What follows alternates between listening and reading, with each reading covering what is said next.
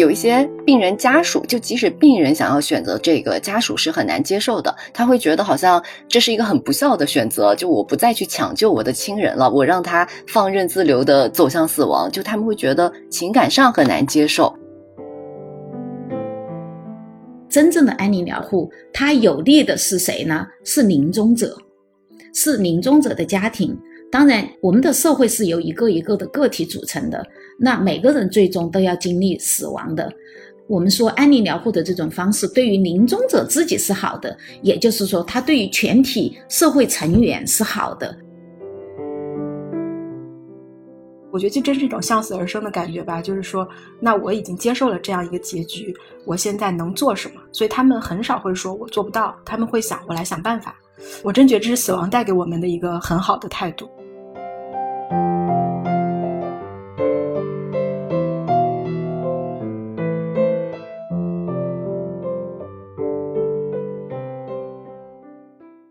大家好，欢迎来到 Talk 三联，我是三联生活周刊记者吴淑斌。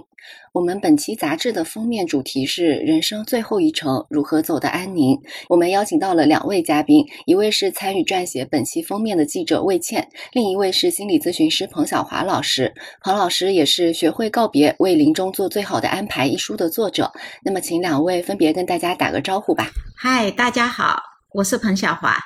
大家好，我是魏倩。好嘞，在节目开始之前，想先提前跟大家说一下，因为这一期节目是连线录制，所以音质上可能会有一些影响，还请大家见谅。那么我们这一期 Talk 三连其实就是讨论两个分不开的话题，第一个是关于我们的封面主题，也就是安宁疗护；另一个其实是安宁疗护背后更深层的一个问题，关于我们如何去面对死亡。首先，我们想先介绍一下我们这一期的封面，想请魏倩先给大家简单的讲一下这一期封面杂志为什么我们会选择安宁疗护这个话题，还有在其中几位记者不同的分工。呃，谢谢舒斌啊。呃，其实我们这次呢，应该是在一个月之前吧。当时是就是我们的副主编吴奇老师，呃，就叫我跟舒斌，我们要聊了一下，提出一个问题啊，就是说是不是现在是一个做死亡的一这个话题的好时候？我俩其实当时有有想过这个问题，是因为因为在这个之前，我们两个分别都曾经做过一一些关于就是安宁疗护的稿子。我们其实私下里也会有时候聊到安宁这个话题，然后在这个之前，就是要追溯到就是二零一六年那个时候，我们当时是杂志做过一个封面，就是医生的角色，当时是吴奇老师，然后还有徐晶老师，他们当时做过一个关于就是说用医生的视角来看待生死这样的主题。那个时候呢，其实就是我们这篇封面的主角啊，就是说这个宁小红他们团队。他那个时候还在协和医院的老年病房工作，那时候应该二零一六年嘛，就刚开始想在协和医院的这么一个圈子里面推广这安宁疗护和安宁的这种思想，所以，呃，这样追溯下来呢，大家就发现说，可能到了今年，其实也已经对于安宁来说，在中国其实相当于已经走了接近十年了啊，这样一个正式的在做的这种过程。那，呃，我们觉得可能现在一方面是大众。我就经经历了，就是疫过去的疫情三年之后，大家对于生命啊，对于我们到底要做什么，对于我们如果说真的要面对亲人的死亡这些问题，好像我觉得比过去的思考是要更深了。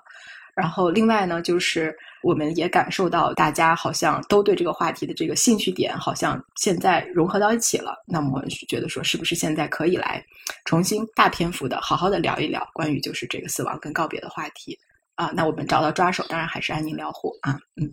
然后这次封面的分工，其实最开始是我跟舒斌，我们两个人分别啊。我当时是在做北京，就是这个协和医院他们做三级联动这种模式的这边的一个报道。然后舒斌那边呢，主要在做医生的这个情感。呃，医生他们如何面对医就关其实是对于医生的这种死亡教育啊的问题，然后也包括就是我们现在以北京大学医学部的啊王一芳老师跟他做了一个专访，因为他是很多年都在研究这关于死亡的话题，然后也在以学校里面做这种死亡教育的问题啊，所以我们觉得对他他也是很有价值的嘛。在之后就是请呃吴立伟老师专访了我们彭晓华老师，因为他其实不仅自己有写过这样的书，翻译过这样的书，而且他自己有很很多。这样亲身经历，所以我们觉得好像哎，这样的封面会比较充实一点。对，其实我在二零二二年底的时候参与养老的封面的时候，也做过关于安宁疗护的。稿子，当时有一个感觉，就是安宁疗护其实在大陆的起步算是比较晚的，因为当时海淀医院的秦院主任就跟我说，嗯，其实他们这一批医生是同一个时候，大概十年前到台湾去接受了培训，然后又把安宁疗护的理念和一些实践带到这些一线城市，就慢慢的发展起来。所以其实，呃，看起来好像他已经走过了一段时间，回过头去看，也就十年左右，以至于我们在讨论要不要做这个封面的时候，其实还得去考虑说，哎。读者他们的意识和公众的意识是否已经接受到了这个程度？嗯，所以我其实也是想问一下彭老师，就是在国外的话，像安宁疗护，它是不是对大家来说已经是一个比较平常的选择了？嗯，是的，在英国、在美国，据我了解的情况都是的。在临终关怀的话。它在英国和美国出现是在二十世纪的六十年代中后期，从那个时候开始，一直就是在快速的发展的，很快的成为越来越多的人在临终的时候选择的一种方式，而且医院的医生也会根据患者的情况。判定说他的生命已经进入了临终的状态，临终的状态就是指说，呃，生命只有六个月到一年的时间的人被称为是临终者。那么进入这个状态以后，医生会发现说，积极的治疗，嗯，对于临终者来讲，其实是帮助比较小，折磨比较大。医药已经做不到帮助纠正这个死亡的这个过程。继续的治疗就是带来更大的是伤害和折磨，就会告诉临终者有另外的这个选项，就是临终关怀或者说是安宁疗护。这样子的话呢，有助于临终者在生命的最后这个阶段过得比较有质量、比较有尊严。那这样的这种观念的话，经过一个长时间的，就从六十年代中后期到现在嘛。已经是呃这么几十年的时间，已经成为一个广泛人们所熟知、被人们所理解和接受的一种管理临终的方式。对，其实我去年在采访的时候，还是会感觉。虽然我们现在说大家的意识已经到了这一步，但医生他们的感觉是还有很多人是不太了解安宁疗护是做什么的。所以去年海淀医院的医生他会说，经常有患者到了门诊以后，就跟他们说：“哎，其他科室都不收了，让我来你们这边看看还有没有床位。”然后还有人会在住院的时候就跟医生说：“你给我打一针吧，你给我做个安乐死吧，就我不想再治了。”然后也有人觉得说：“嗯，住到医院去其实就是给病人开一些就是麻醉啊、疼痛那种。”药让你身体上好受一点，嗯，所以感觉大家好像都有一些认识，但这些认识也不一定是全面的，或者说正确的。也是想跟两位聊一下，就是关于什么是安宁疗护，就到底安宁疗护是做一些什么？是这样，我确实也有这种感觉啊，就是我们当我们去到这种医院里面的时候，跟医生们，尤其是这些医生，他相当于其实是一个先行者嘛。然后他们的感受其实也是说，那那很多患者来了之后，其实大家不太知道来这个科室是做什么的，他需要给他们做一些更具体的解答，比如说像像宁小红他们的这种，就是他们有一个就是决赛协和有一个这种安宁的，应该它叫医护联合。安宁缓和医疗门诊啊，应该是这样。然后它是一个医护联合门诊，那么就是在宁小红这边呢，他就会说啊，我可以给你接诊一些手诊的患者，给你解决你身体的疼痛，因为疼痛其实确实，尤其是在癌症治疗中，这是一个很重要的症状。然后再接下来，他可能就会跟你说，我会教你怎么样跟家人沟通，然后因为沟通也是一个很重要的技术。然后再包括说，我可以帮你缓解你在临终前的，或者说这个我们叫做安宁期的这个不适。其实我后来有问到宁小红啊，呃，也包括我之前问郭艳茹的时候，他其实他有讲过一个问题，他就说，像刚刚彭老师他有说，说是六个月到一年嘛，但在我们中国的话，其实他临终期他可能要缩得更短一点，就是所谓的说能住到安宁，我们把它当成临终患者的，在我们国内应该是按照六个月来算的，就是预计生存期六个月这样子。但是实际上，如果说只能指导临终期的话，其实医生可做的这个阶段，呃，除了有一些急性的这种，比如说有有他可能出现消化道症状啊，给你处理一些急性症状，比如出血啊这样的话，其实他能做的医疗干预相对是少的。所以他们会希望说把这个安宁期要往前推，就好像彭老师刚刚说他在国外人家是要到一年嘛，甚至说他刚刚诊出这个疾病的时候，你就应该去思考要做安宁的这个过程了，因为实际上安宁这个时候他能帮你做的就可能类似于说，首先我帮你怎么样告知病情，怎么样告诉家人。啊，我跟你怎么样做这种辅导，然后情感上的辅导，然后帮情感上的支持，接下来可能就各嗯，可能光解决一系列的症状，因为这个症状从疼痛开始，一直到比如说我们的睡眠、我们的消化。也包括说我们的精神上的、情绪上的，就是实际上到了那种临终期的时候，会感觉你的身体好像是你要重新建立一个平衡一样，但这种平衡是很难的，因为在疾病的侵蚀下，的各种平衡都会被打乱。那医生就需要帮你做各种各样的支持，所以他们像殷小红，他们现在会希望说不提安宁疗护，因为他认为安宁疗护是最后一段嘛，他希望更多的说是缓和医疗，那就是缓和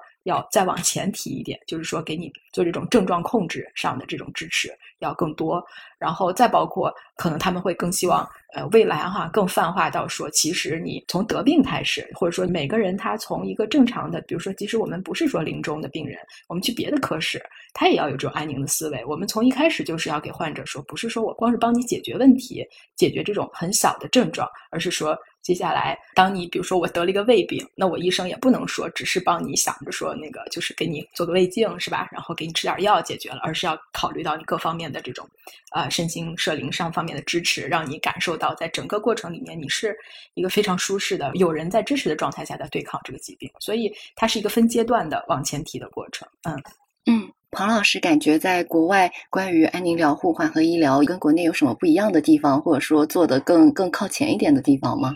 一个方面来讲，就是安宁疗护的社会知晓度和社会接受度是呃更高的。当然，原因也是因为他们开始这个安宁疗护运动的时间是更早的，传播的力度是更大的。这个是一个方面。另外一个的话呢，就是国外的安宁疗护，它不仅仅是发生在医院，其实很多时候它是发生在。家里的是居家安宁疗护的这种方式，还有一个就是一些呃老年人，比方说他们本来住在养老院，那么他们的安宁疗护就会发生在他们生活的养老院，而不一定是在医院的。我想这是很大的一个差异。国内来讲的话，安宁疗护据我所知，它的这个呃社会知晓度还是不高的。这个是一个方面，另外一个方面就是，呃，人们对于安宁疗护的理解跟国外相比，它还是有差距的。就像刚才魏倩也讲到，呃，说到安宁疗护，要么就是很多人其实他并不知道它到底是什么；另外的话呢，就是呃，说到安宁疗护，就觉得说是不是就相当于我的生命已经到了最后这个阶段，就不管我了，让我等死了。那另外还有一个方面就是，我们现在国内提供安宁疗护的机构好像没有那么多。比方说，在我的母亲，她在两千一八年，她是一九年去世的，在她那个癌症的这个晚期，其实我是想给她找安宁疗护的机构的，但是在我们生活的成都，呃，也算是一个准一线城市了吧。我们并没有找到可以提供很好的安宁疗护的这个地方。我有考察过一些机构，但是这些机构住院条件不够好啊。然后另外一个，他们提供的打着安宁疗护的名头，但是实际上并不提供的是符合安宁疗护这个定义的这些服务。所以最终我们是就没有采取。而在国外的话呢，安宁疗护。它就不仅仅是一个医学的事情，不仅仅是给你镇个痛啊，管理一下你的症状啊这些，而是还会提供生活辅助方面的、生活事务方面的这个照顾啊，然后还有就是精神层面的帮助啊，还有就是心理层面的帮助以及社会层面的帮助。总之就是在精神、心理、社会的灵性的这些方面的话呢，匹配的要比国内更好一些。至少就我接触到的来看。身心社灵四个呃安宁疗护的四个维度的话，最好的情况就是在第一个层面。当然，我也知道，嗯，这两年那国内的安宁疗护的开办这个服务的一些医院，已经在身心社灵这四个维度方面都有关注到了。尤其是像像林小红老师他们做的，陆桂军老师他们做的，都很有意思的把像呃社会的灵性的心理的这些层面。也纳入进去了。我是都听过他们的文章啊，他们看过他们的视频啊什么的。嗯，听起来的话呢，是做的很不错的。具体怎么样呢？我不知道。只不过就是说，在我接触到的这些机构啊，这些来讲，社会的灵性的心理的这些方面的话呢，呃，做的还是不够的。这个不仅仅是一个观念的问题，还有就是相应的这些专业服务人士。嗯，这个在安宁疗护的团队里面不太具备这些力量。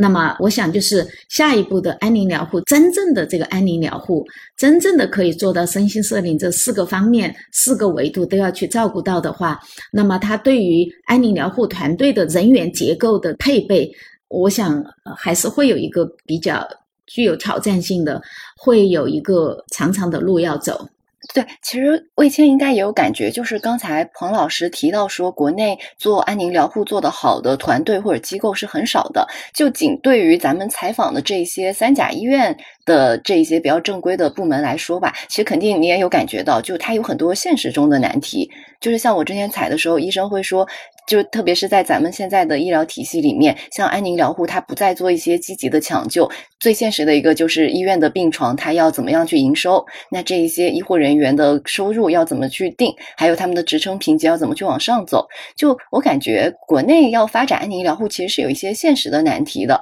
然后像你文章里面提到的三级联动模式，其实可能是想试着去解决这些问题。对，是的，其实，嗯，我觉得遇到问题就是，如果想问题的话，其实问题问题真的特别多，包括它不同层级嘛。你像我最开始采那个村医他们，因为他们相当于就是一个非常基层的医疗机构了，他们的困境就在于说啊，那我们是很想做，但是。我们现在没有上级医院来支持我。比如说，作为村医来说，他们到一个什么程度？就是他们甚至没有办法开止疼药，就是因为他们能拿到的麻精药品的这个指标是非常低的。那患者想到我们这儿住，那只能是说给你提供一个相对舒适一点的病床，比如说有一个电视，有一个卫生间，有一个淋浴间这样。那他作为医生来说，就觉得自己很无力嘛。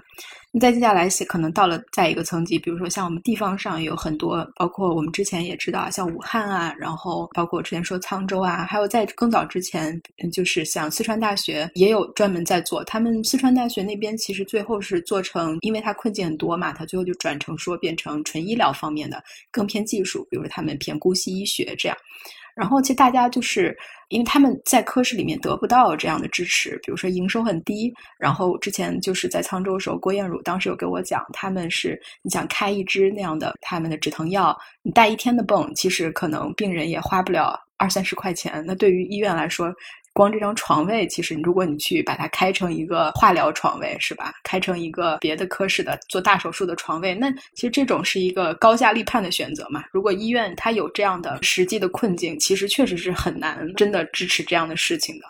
那当时像我觉得，其实到了协和，我们都知道，像北京协和，那它已经是我们相当于是中国可能可以说是就是最好的那一批医院里面的一个了吧。那对他来说，他们的困境就是说我我现在，因为我们是一个做这种疑难重症来诊治的这种一个中心，我们是要做这种国家的高科技的研发、医学这种高精尖的来作为探索的这么一个基地。那现在我们真的要把床位留给临终的人吗？因为临终的人，这个其实。说实话，它的技术并不是很困难。那我这些技术上的支持，其实是一个二级或者说到基层医院经过培训之后完全可以达到的技术。那可能他确实不需要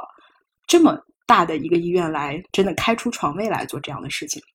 但是实际上，对于患者来说呢，他们对没有这样的认知，因为现在我们到了正常问诊的阶段啊，其实患者只是说看到一家医院，觉得医院不错，我就进去看病，他不会有一个非常确切的认知，说我什么病该去哪儿看的这么一个一个认知。那我可能我得了感冒，可能我就只是胃疼，我也去协和看，因为我觉得协和有专家嘛，这是一个很正常的选择嘛。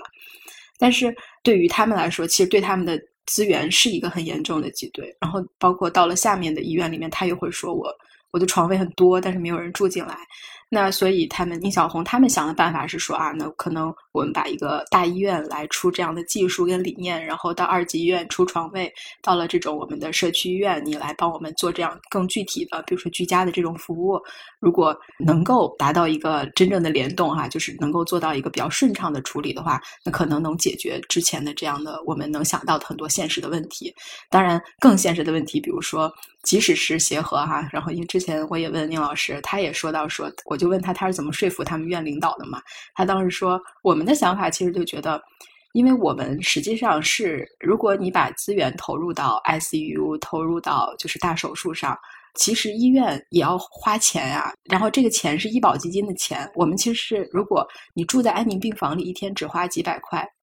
这个其实是在给医保基金省钱。我们都知道，现在就是就是池子是变小了呀。我们肯定是希望这样的钱更多的就是把资源用在刀刃上嘛。他就想，那我就跟领导说，那我现在是里外里是替你省钱了，是吧？那那这样的方式，包括他也会说，那我们做这样的事情，它是一个理念性的推广，对于我们协和的大的品牌是有价值的。就是我们这是一个全程的服务嘛，不是说病人你把你送到这儿。我就不要你了，然后你你该去哪儿去哪儿。那这样对其实对医院的这样的一个整体品牌是有很大的损害的。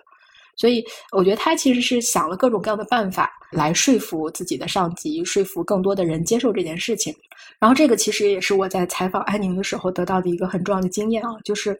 我觉得做安宁的大夫都是一些很具有正面积极思维的人，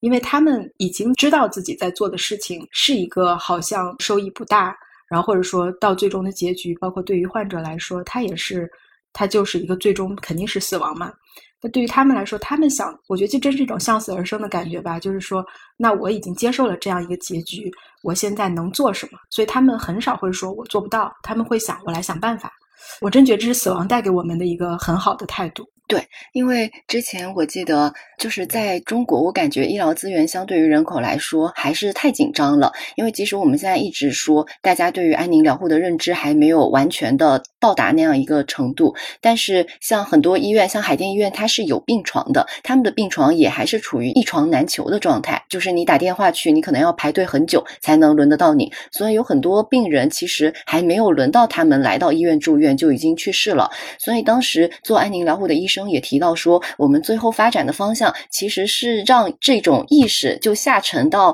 比如说社区医院，嗯，甚至下沉到患者家属的心里面。最好的方法是让他们最后能够在，就是像彭老师说的，能够在家里面做安宁或者说是临终的关怀。然后我刚才想补充一个点，就是大陆这一边最早做安宁疗护的医院是上个世纪八九十年代天津的这一家。就当时我在采访的时候，嗯，我跟王一芳老师也聊到了关于。就是咱们这边安宁疗护的起步，就是他说的是，其实我们是起了个大早，赶了个晚集，但是其实跟咱们的社会发展阶段不一样是有关的。因为当时中国的这一些医疗技术或者是经济水平都是一个在飞速上升的阶段，那个时候大家都是在想我要怎么样生活的更好，就觉得未来是充满希望的，然后我们什么都能战胜。所以那个时候你去跟患者、跟家属、跟普通人聊说啊，我们现在要去考虑人要怎么面对死。亡了，就大家是不接受的，大家会觉得说，我现在生活还一片光明呢，你怎么跟我聊这个问题？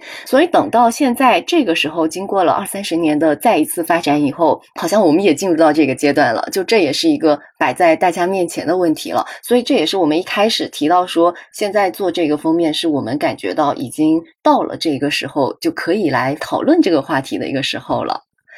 然后还有一个是彭老师有提到说，他的母亲在住院的时候，就是医生提到说要给他做一些手术啥的。就我感觉这其实是一个跟安宁疗护完全相反的一个方向吧。因为您刚才也说，其实母亲也会说，这个时候我已经不想再做这些积极的抢救了。彭老师，您可以聊一下当时的一些选择吗？对，从我母亲的角度来讲，她在检查出来癌症的时候已经八十八岁了。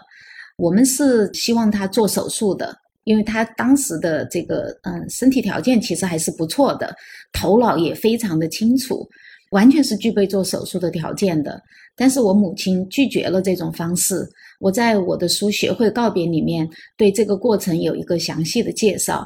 这个当然是基于我母亲对于生存的质量以及她对于生命的价值的一个思考之后做出的一个决定。用阿图·葛文德就是《最好的告别》的作者他来讲的话，就是我母亲这个时候她是在权衡得失的。就是我做手术的话，我要承担做手术的风险，我要承担做手术的这些痛苦。然后他还很关心说，这个过程会需要依赖别人生活，这是他最不愿意的一件事情。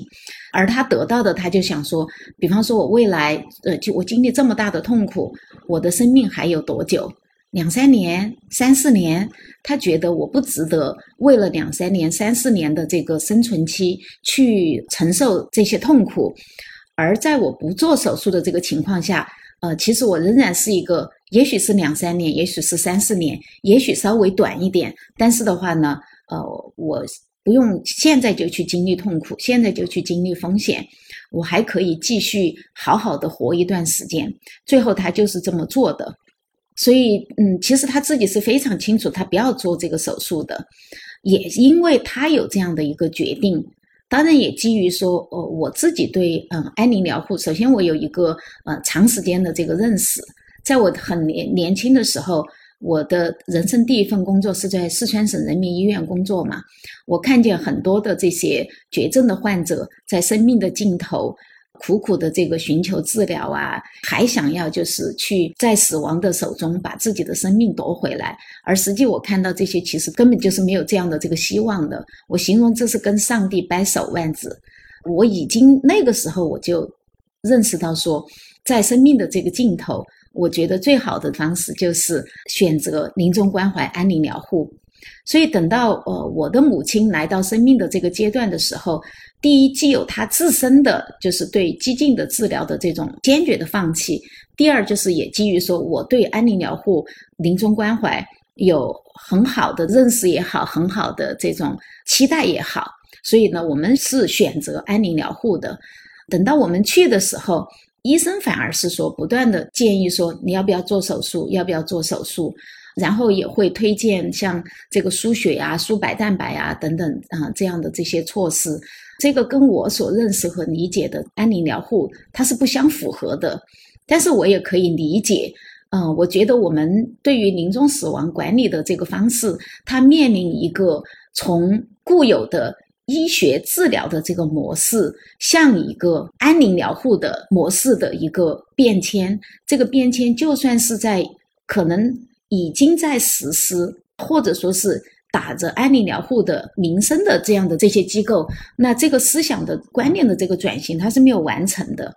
另外一个方面来讲，就是从病房的条件的设置啊等等，其实也是不利于安安宁疗护的。病房的条件会很差，比方说几个人住一个房间啊，然后就是没有一个洗浴的地方啊，没有单独的这个洗浴的空间啊，没有很好的饭食的供应啊，等等等等，其实。呃，我觉得大医院来做这个安宁疗护是不是一个好的选择？嗯，都是我质疑当中的一个事情。另外一个方面就是基于对于善终的这个理解，其实大多数人是希望在家里面死去的。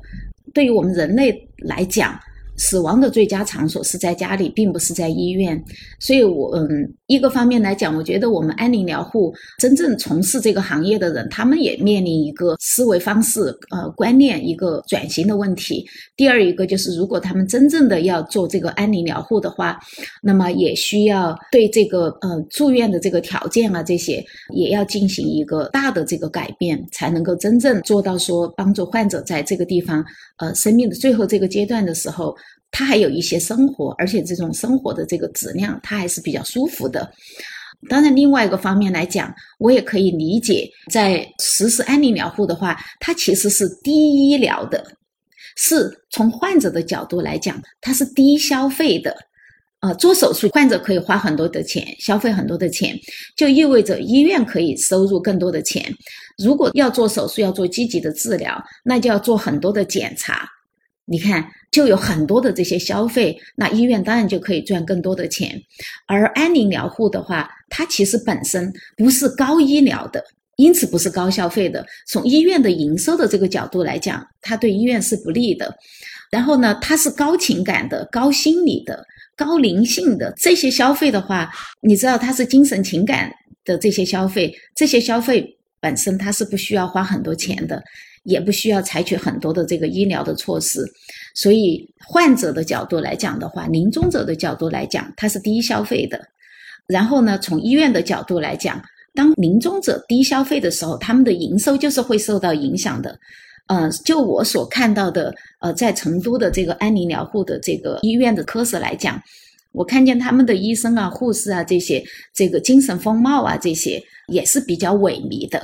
能为患者做的其实是比较少的，然后他们的营收是比较少的，他们的这个收入可能也会受到影响，所以，我我我是感觉说，大家的这个积极性也是很不高的。如果说安宁疗护的这种呃管理临终的模式，对于医院的这个营收，对于医生的这些医护人员的收益来讲，它是不利的。真正的安宁疗护，它有利的是谁呢？是临终者，是临终者的家庭。当然，我们的社会是由一个一个的个体组成的，那每个人最终都要经历死亡的。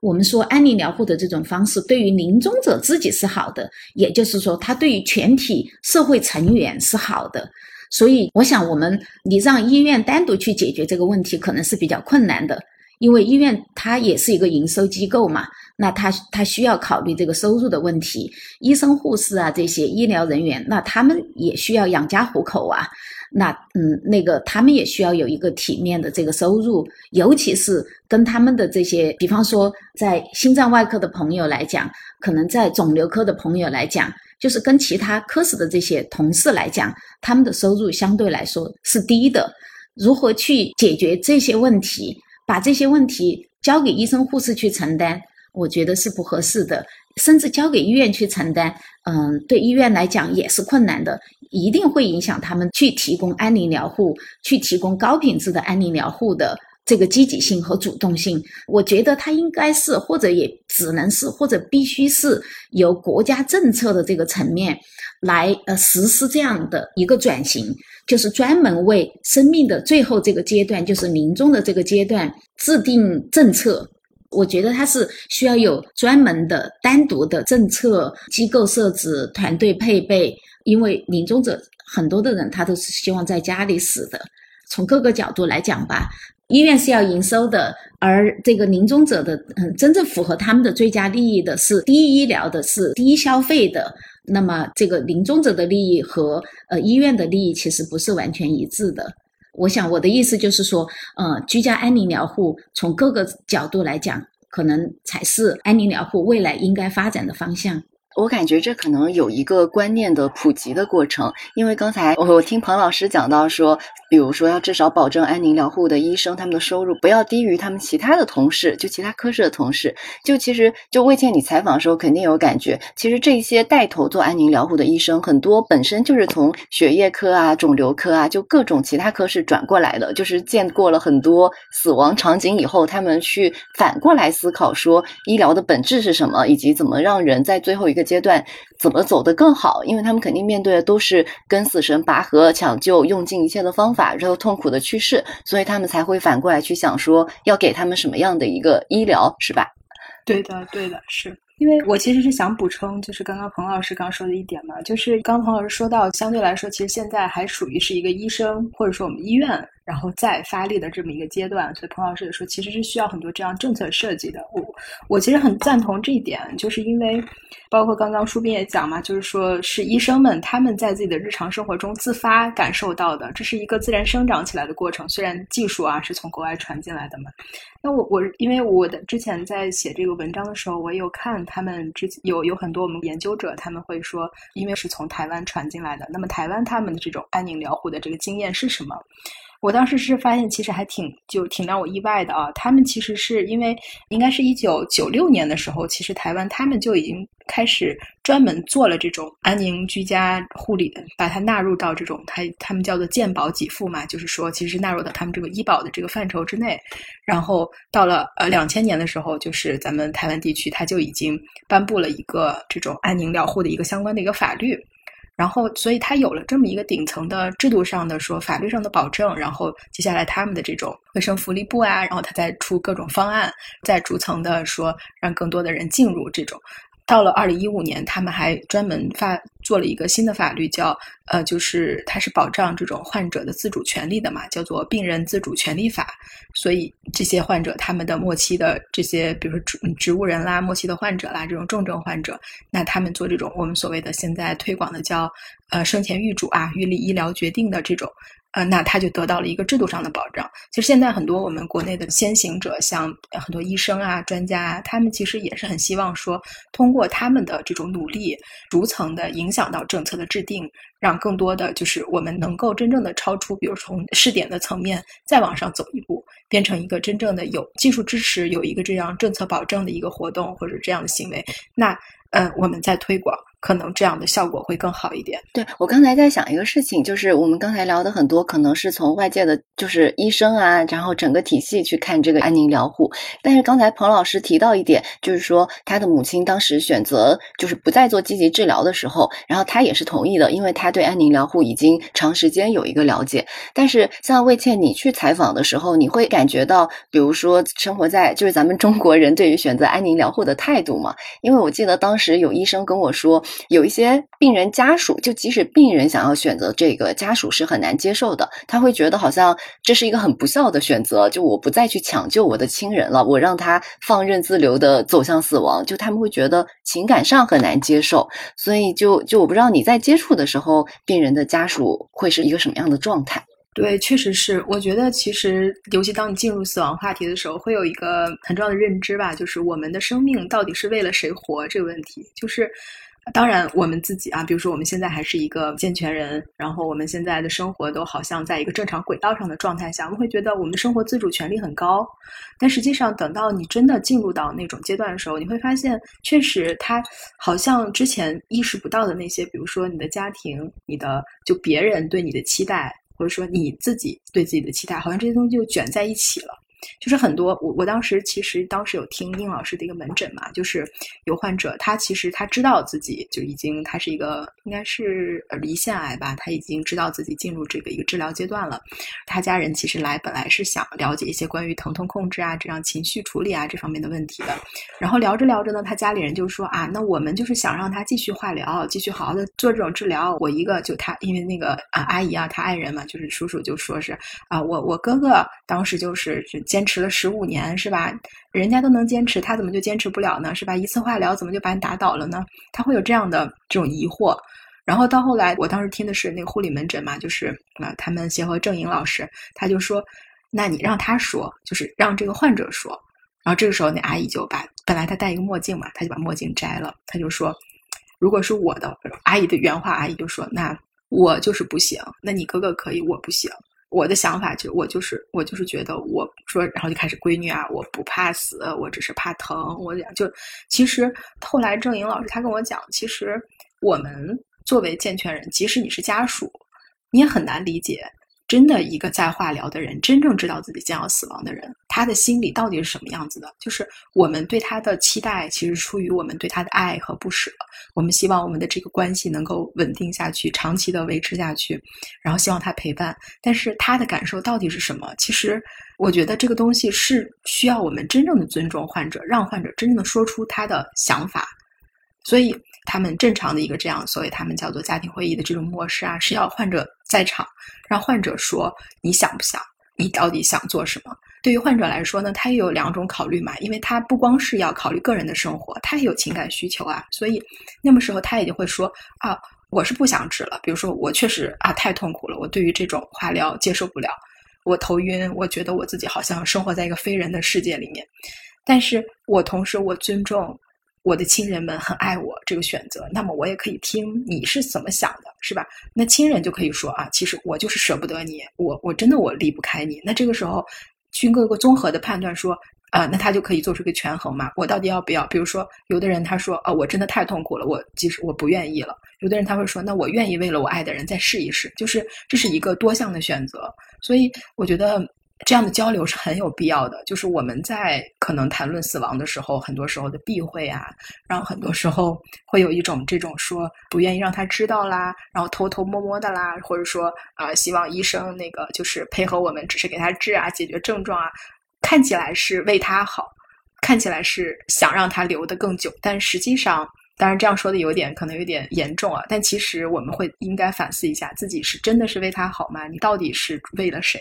我觉得这个东西，当然为了自己也未尝不可，因为人肯定有情感需求。但是你到底真的为了你爱的人能做什么？这也是一种牺牲嘛。我觉得其实这样交流真的是很有必要的。嗯，就刚才其实开始录制之前，我们同事还说看了采访彭晓华老师的那一篇文章以后，有一个印象很深的点，就是说，呃，母亲是想要选择安宁疗护的，但是父亲就对这个话题就就比较避而不谈，他就没有聊到这个。就包括刚才魏倩说的，我就想起来之前采访的时候，有一个医生也是跟我说，就安宁疗护不是所有人的选择。他说有一些人就是想要平静的走完人生的最后阶段，那可以你就来我们这里。那有一些人。天天生就是斗士，我就是想要跟死神斗争到最后一个阶段，我想要挽回我自己的生命，或者说延长它，那也没有问题。这也是一个人对自己如何处置自己生命的一个选择。就就这两种方法，其实没有优劣之分，只不过是人怎么去对待自己的生命。就每个人都有选择权嘛。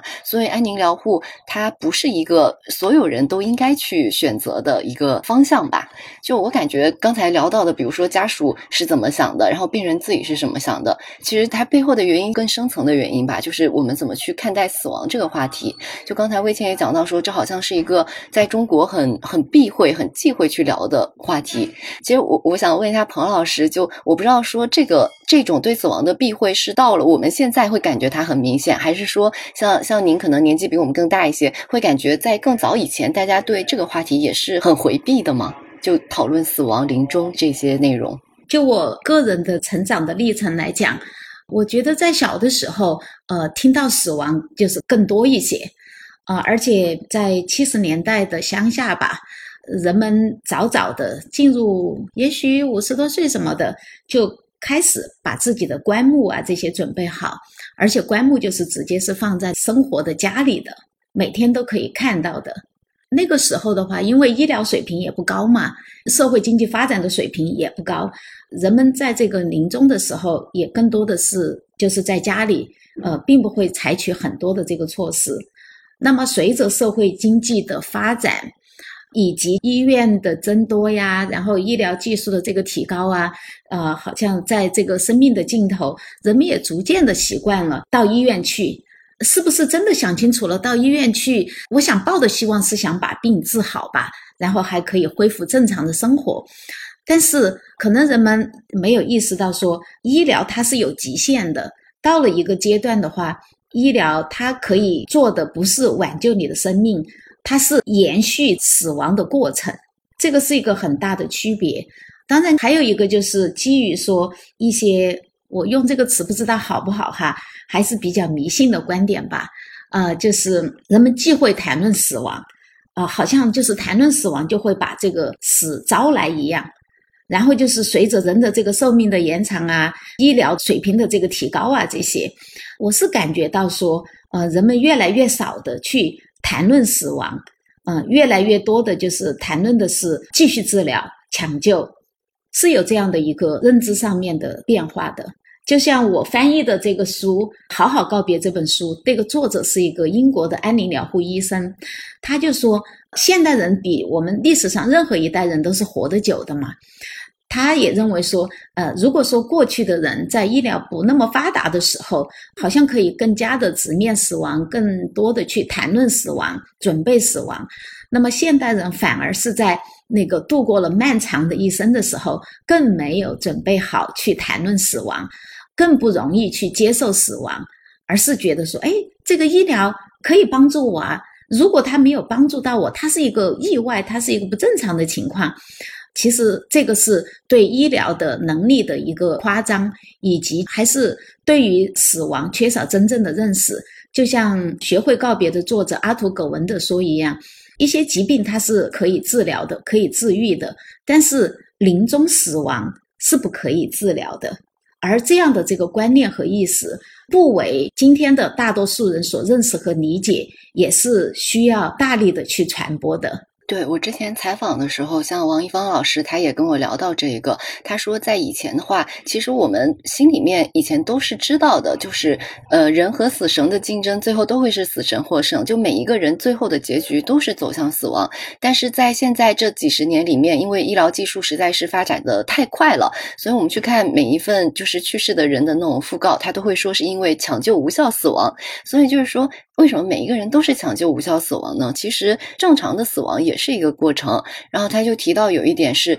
所以就是随着这种发展，咱们的死亡教育其实是越来越缺失的。这个死亡教育，包括刚才像彭老师提到的，以前的乡下，大家是会把棺材打好了放在家里面，就是你是知道有一天。自己的归宿就在那里，就包括还有一些社会风俗的改变。以前有一些叫村头故事的，就是说村里会有一个小广场，就是村里人在这里办葬礼，活着的人就能看到说啊，一个人去世了，然后他去世以后，家属会在这里伤心，他会跟大家聊天，然后亲人会表达一些什么样的情感，就大家会接受说死亡来了以后，然后后续是这样的。但是现在一切流程简化成了送到殡仪馆以后，然后就就在里面开一个小小的悼念会，然后就结束了，就就。好像死亡跟我们的距离拉得越来越开了，就即使是在。医生这个群体里面，就医生其实是最需要死亡教育的一个群体。一方面是他们是普通人的老师嘛，就他们应该教会普通人，就他们的态度教会了普通人怎么去面对死亡。另一个方面，其实是医生也自己需要去摆脱那种我就是要救死扶伤的观念，他也要接受说病人在我手里不是全都能救活，是会死亡的。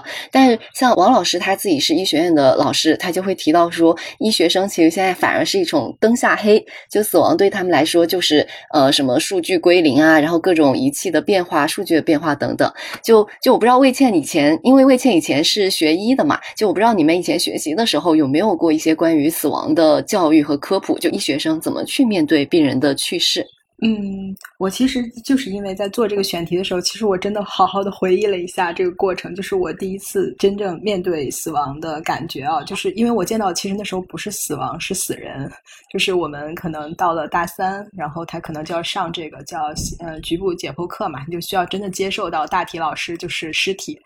当时其实大家真正的，因为去之前其实大家都很兴奋，就是因为谁都没有见过，就是能那么近距离的接触死人。然后当然很快也就会有一些都市传闻，比如说就是学校传闻啊，就是说每一集吧去那儿看大体老师都会有人晕倒，但实际上就是大家会说那是阴气太重啦，怎么样？但其实就是因为那个福尔马林的味道可能会你离得太近，可能把你熏到嘛。我觉得对我来说，它是有一个教育过程的，因为它肯定是相对来说你我们所谓叫未知。之前叫未知生焉知死嘛，但是其实是你未知死，你怎么能叫治呢？是吧？然后那我们肯定是一开始就就会，比如说拿到病人的啊，就是标本的这个骨头啊，然后就是这样的触摸到一个死去的冰凉的尸体，因为说实话，他那个尸体真的还挺让人觉得不适的，因为他经过。制作之后的标本，它已经是把我们那个皮肤上脂肪这些地方都去掉，它主要是保留我们的这种皮下的肌肉层啊，然后到下面的一些真实的结构的部分了。所以其实会有一种冲击感，但是我觉得好像也就到此为止，因为到这儿之后，很可能马上就要到大四就要上内外妇儿课了嘛，就是我们所谓的内科、外科、妇科、儿科，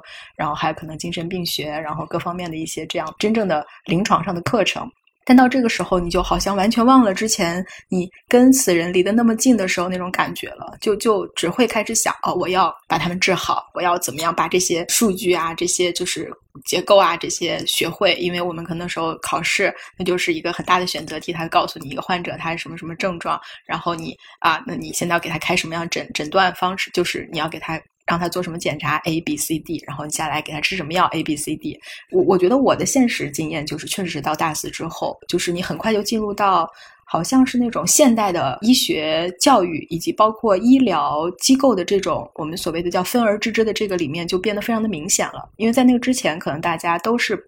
同样的临床医学嘛，就是。到那个之后，可能可能就开始有一些分科，有一些这样更细的一些学习。那我觉得，包括刚刚两位老师当然分享了说，就是我们在。农村乡下那个其实是一个我们所谓的前现代的哈自然生成的一种这样的死亡经验，但其实到后来，我觉得就是现代社会把把大家的很多东西都拆散了之后，它就会真正有一个所谓的分工。包括我觉得甚至不能说死亡，大家对病其实也很忌讳啊。也包括说我们很多人他其实不愿意去医院，因为觉得医院这是一个沉重的地方，是吧？就是因为他其实医院它存在的方式，它就是把病人、死人。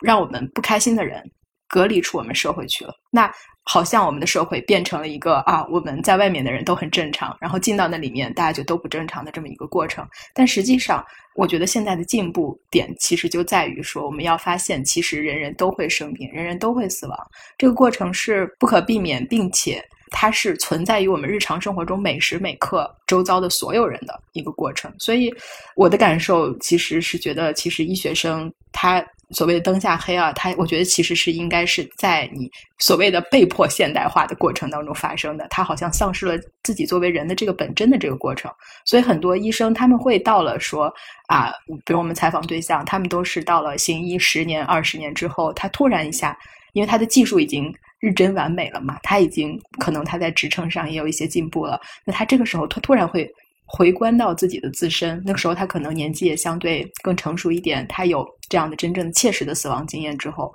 他会发现啊，原来我的角色是这样。我觉得其实这是一个比较正常自然的变化。嗯。有一个医生采访的时候讲的一个故事，我还挺感动的。就那个医生其实年纪不大，三十几岁，但是他说他能够保持这种对死亡的态度，是他有一直在提醒自己。就一个病人，不是说他不能治了，或者他快要去世了，他对于医生的意义就结束了。他就讲了一个故事，那个让我感觉到，一个医生如果知道怎么样正确的处理病人的死亡，对家属和对病人都是一种欣慰。就他当时是说，那个病人已经撤掉了所有的。的维生系统，但是他坚持下来的时间其实比预想的长，所以就中间有一段很尴尬的时期，家属感觉这个病人快要去世了，但是又不知道他什么时候会去世，所以当时他在办公室里就看着这些家属，嗯，有除了患者的老婆在床边。就拉着他的手，也不知道该说些什么。其他的家属就在外面聊天，坐着看手机，就大家好像处于一种很无措的状态。所以他就提醒他们说：“这个病人已经很久没有剪指甲了，你们要不给他剪个指甲？”然后一下子就整个房间好像被激活了，就大家发现了自己还可以再为这个亲人做点什么，就开始找那个指甲刀，然后怎么去给他剪指甲。后来医生说他在值班室的时候，然后护士很着急的过来说：“哎呀，这些家属还想要给病人洗澡，哎，怎么办？”然后医生就说：“那就让他们洗嘛。这个时候还会影响什么呢？可能会影响我们最后对死亡时间的记录。但是他的意思就是说，你去记录这个病人什么时候停止呼吸，这个意义远远小于这一群家属他们在。”病人去世之前，还能再为他做一点，就是自己想要为他尽心的东西，就他觉得这个更重要。所以我当时就有感觉说，一个医生能知道，就是他能有这种死亡教育的意识，或者知道怎么去面对病人临终之前的那段时光，其实很重要。但是好像想起来，他们也会说，在医学院里面，或者说咱们普通人在生活里，其实接受死亡教育的机会是很少的。就就我不知道，呃，庞老师感觉在国外对于死亡教育这个领域。会做得更充分一点吗？相对来说是的。比方说，我们刚才有讲到说，其实医生、护士、医务人员嘛，应该是最了解死亡的人。而普通人一生当中，可能自己就经历一次死亡，然后经历亲人死亡的这个呃机会并不是很多。呃，等到真正经历的时候，其实不不知道该怎么样去扮演自己的这个角色。所以呢，医生、护士的话呢，因为他们经历死亡多嘛。那么是可以充当家属的这个老师的，医务人员可以给他们提供相关的教育。那在国外的话呢，这方面就要做得更好一些，因为他们的安宁疗护的医生护士，嗯，他们自己接受过很好的这个培训，那么相对来说，他们也可以给到患者本人和患者的家属，嗯，相关的这些教育。另外一个方面来讲，国外的话呢，它也有一些比较草根的这些活动，呃，比方说死亡咖啡馆啊、死亡晚餐啊等等。各种各样的这些嗯民间的这些活动，提供给普通人可以有机会去了解死亡，提前的去学习，呃，可以怎样面对自己的死亡，可以怎样比较好的面对家属的死亡。那我们国内的话呢？可能医生、医务人员他们在医学院的时候接受的关于死亡的这种教育本身要缺少一些，而且这种更多的是接受的是怎么去救治生命，比较少的去接受到说就是临终者他在生命的最后阶段的时候真正需要的是什么，以及。呃，医务人员也好，家属也好，可以如何去提供？我觉得这个方面的欠缺的话，真的是希望在未来的医学院的这个教育当中是可以弥补起来的。另外一块呢，就是在国外的话，它的这个呃医院也好，就是不仅仅是说呃到了嗯那个专门处理绝症患者这个科室，而是说普遍的这个各个科室，当然又尤其是处理绝症。嗯，临终的又尤其是安宁疗护的这些方面的人士，那他们都会接受到比较好的这种教育，比方说怎么去和患者去交谈啊，这些还是会说到，就是呃，像阿图葛文德他就讲到，他们的医院的话是专门有负责跟临终者、绝症患者以及就是他们的家属去进行死亡交谈，有这样的这个人员的设置的。所以，首先来讲，就是在呃死亡教育的这个意识的层面，以及具体的这个做法上面，不管是医学院也好，是医疗机构也好，还是说社会层面的这些活动人士来讲，在提供普通人的这个死亡教育，或者说专业人士的死亡教育方面，比我们还是要做得更好一些。我们国内的话呢，相关的这些意识的话，我自己也感觉到一种萌芽吧。未来的话，我想是会做得更好的。对我感觉，其实这两年也确实是有一些进步啊，就是包括我觉得，其实是因为医护人员他们也其实也是生活在现实中的人嘛，然后大家，比较包括我在医学院当时的朋友啊，就他们现在都还在从事这个医疗工作，然后大家其实有时候我们坐下来也会聊到这个话题，尤其是过去三年疫情，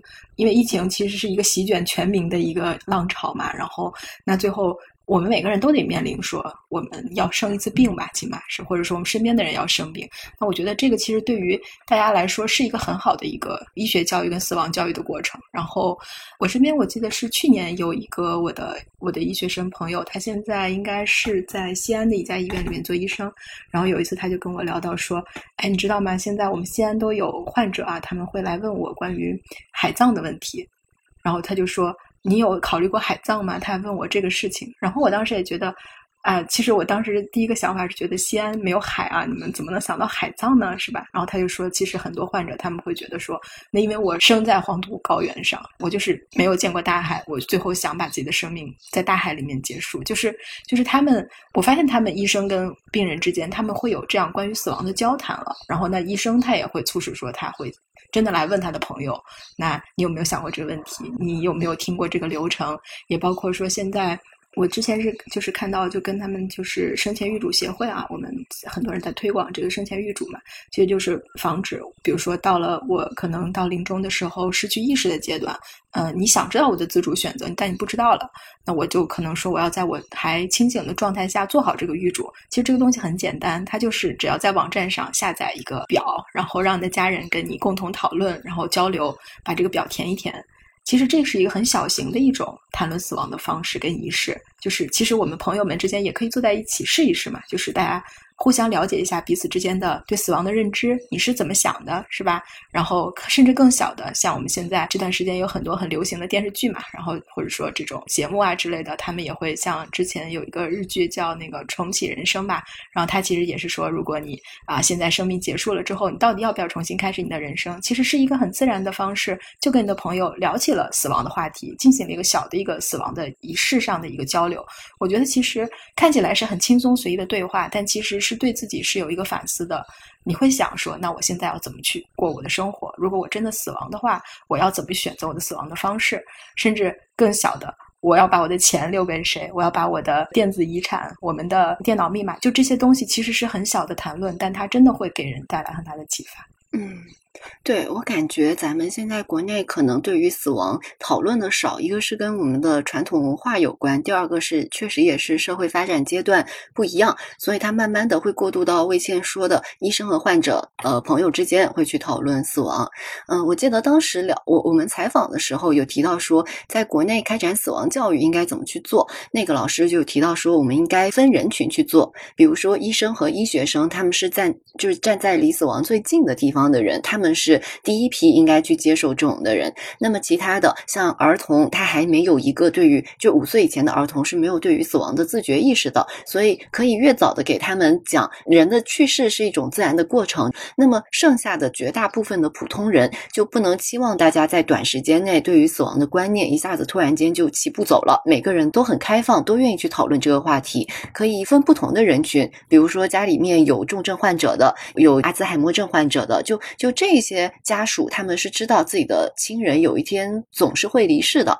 所以可以先对这一部分人，让他们去，比如开一个分享会，由已经去世的病人的家属来分享说，哎，可能一个人去世之前会经历什么，然后你可以帮他们做一些什么，让他走得更好。他最后给了一个比喻，我觉得挺好的，就是说死亡对于每个人来说都是未知的，就好像你从悬崖上一下子掉下去了，但如果你做过死亡教育，你有准备，你就像背了一个降落伞，你最终还是。是会掉下去，不是说我准备了我就不会死，但是你在掉下去的过程是一个缓慢的，你可能不会那么手足无措，你甚至还可以有时间看一下周围的风景。他觉得这个是做死亡教育最后就要达到的一个目标吧。好，那我们本期的节目到这里就差不多结束了，非常感谢两位老师的分享。嗯，对这个话题感兴趣的朋友也可以去订阅我们本期的杂志的纸刊还有数字刊。呃，有问题也欢迎大家在评论区提出来讨论。谢谢收听，我们下期再见，再见，再见。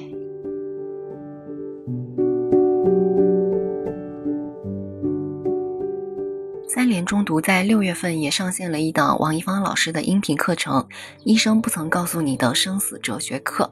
王一芳老师会通过哲学和医学的双重视角，与大家聊一聊如何面对衰老、病痛和死亡。目前这门课程正在三联中读 APP 上独家更新，感兴趣的朋友也可以去听一听。